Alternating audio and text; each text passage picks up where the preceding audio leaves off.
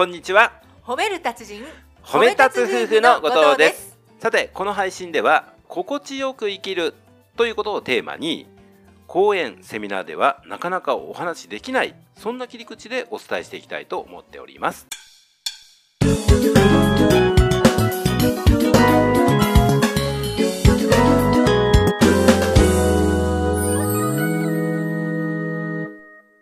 さて本日のテーマは、はいお金について。うん。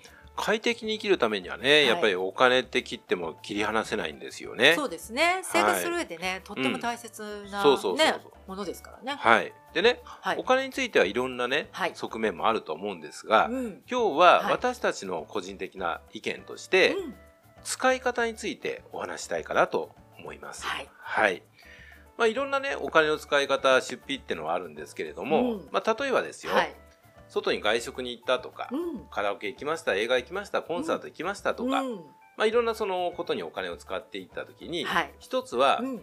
この後悔しない使い方、うん。これをね、意識してます。そうですね。はい。せっかくね美味しいもの食べたりとか、そう。楽しい時間を過ごしたりね、それであーもったいなかったお金があってそうねそうそう。あ実際ね、私若い時ね、減ったっていう方にねすぐ目を向けてたんですよ。うん。うわ、もう今日ね、旅行で3万円も使っちゃったから、引き締めなきゃいけないなとかね。う。んうん。それよりも、やっぱはい。プラスにね、そうあのそ、目を持っていくってことうですよね。ね。うん。うん、こんなね貴重なこうメンバーでね、はい。カラオケ行けたんだから今日よかったよなってね。そうね。うん。まあ、そんなね、うん。お金を使ったことに対して、まあ、はい。後悔しない、うん。プラスに目を向けるっていうね。そうそう。まあ、そういったような意識を、まあ、持ってるっていうことですよね。で今ねそのはい。物とか出来事に使うってことだったんですけれども、うん。今度人に使うっていうケースもあるじゃないですか。うん、ううん。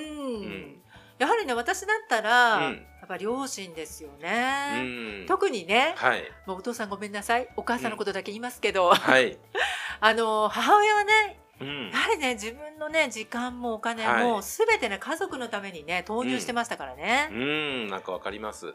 うん、だからなんとかねうん。自分がうん。お金を、うんこうねお給料もらえるようになったらはい。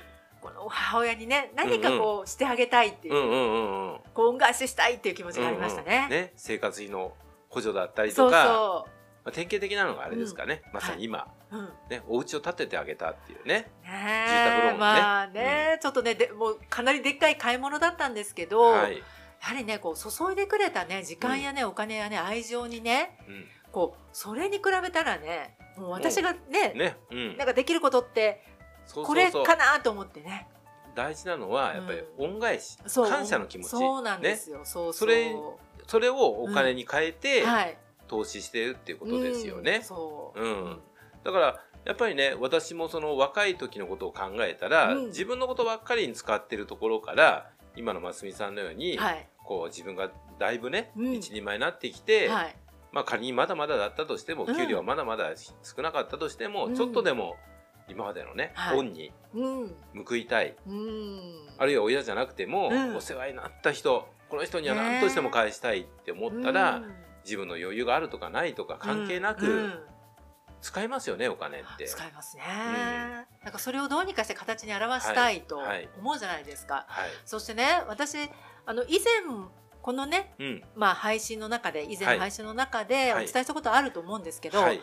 日野原先生がね、はい。大人になった時に時間の使い方っていうのが、はもう変わってくると。はい。子供の時はねはい。この時間を、まあ、自分のためにうん。こう使っていたけれども、だけど、まあ、大人になっていったら今度は誰かのために、うん。自分以外の人のために時間を使っていくことだよっていうことをねうんお話ししてたじゃないですか。そうなんです大人っていうのはどういうことかっていうテーマですよね。そうですそうです、はい。でそこの時間にお金をうん。当てはめると同じこと言えるんじゃないかなと思うんですよね。そうなんですよね、うん。自分のことに対して使っていたっていうお金を、はい。今度は自分以外の周りの人のために使える、うん。それが大人っていうことなんだと、うん。ねでそれがはい。今回私たちもうん。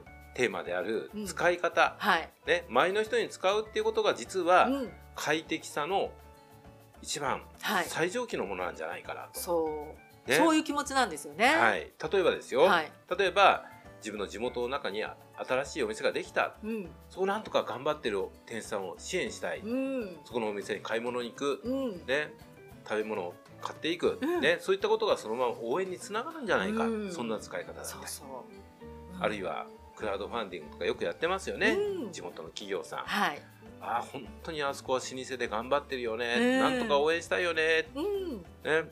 だから見返り関係なくそこにこうお金を投資するとかね、うんこれきっとね皆さんも同じような気持ち絶対あると思うんですよね。ね、例えば、ね友人がはい。カフェをね、うん。開店しましたってなったら、やはりね応援の気持ちでそこにねいや成功してほしいですよ。そうだね足をうん運んできますよね、やっぱりはい。その年川さんが言ったみたいにうん。成功してほしい、うん。人気店になってほしいっていう気持ちからね。もしね本当にうん行列のできる店なんてなったらね、うん。なんか自分も誇らしいですそうよね。そうそうなんですよね、うん。なんか自分のことのように嬉しくなるじゃないですか。そうそう。そういった時にね出すお金って全然惜しみないですよ惜しみないね。ですよね。はい、うん。だからもう余裕があるなしに関わらずね、うん。そういったところにどんどんお金を使っていくっていうのは、うん。すごい使い方としてね、うん。自分たちとして周りにも自分にもうん、価値がある喜びがある。こんな使い方を意識していきたいなっていうふうに思ってます、ね。そうなんですよね。はい、うん。ね、ぜひね今回ははい。お金というテーマ、そして使い方っていう切り口でしたけれども、はい、まあ他にもねうん、いろんな考え方があると思うんですよ。そうですね。余裕がないとねとかね、うんうん、じゃあこの稼ぎ方はどうなのとか、うん、いろんなこそうね。うご意見がありましたらね、はい、ぜひ皆さんにもうん。あのコメント欄にはい。ご記入いただきたいなっていうふうに思ってます。そうですね、はい。DM でもお待ちしております、はい、本日も最後まで聞いていただきましてありがとうございました。ありがとうございました。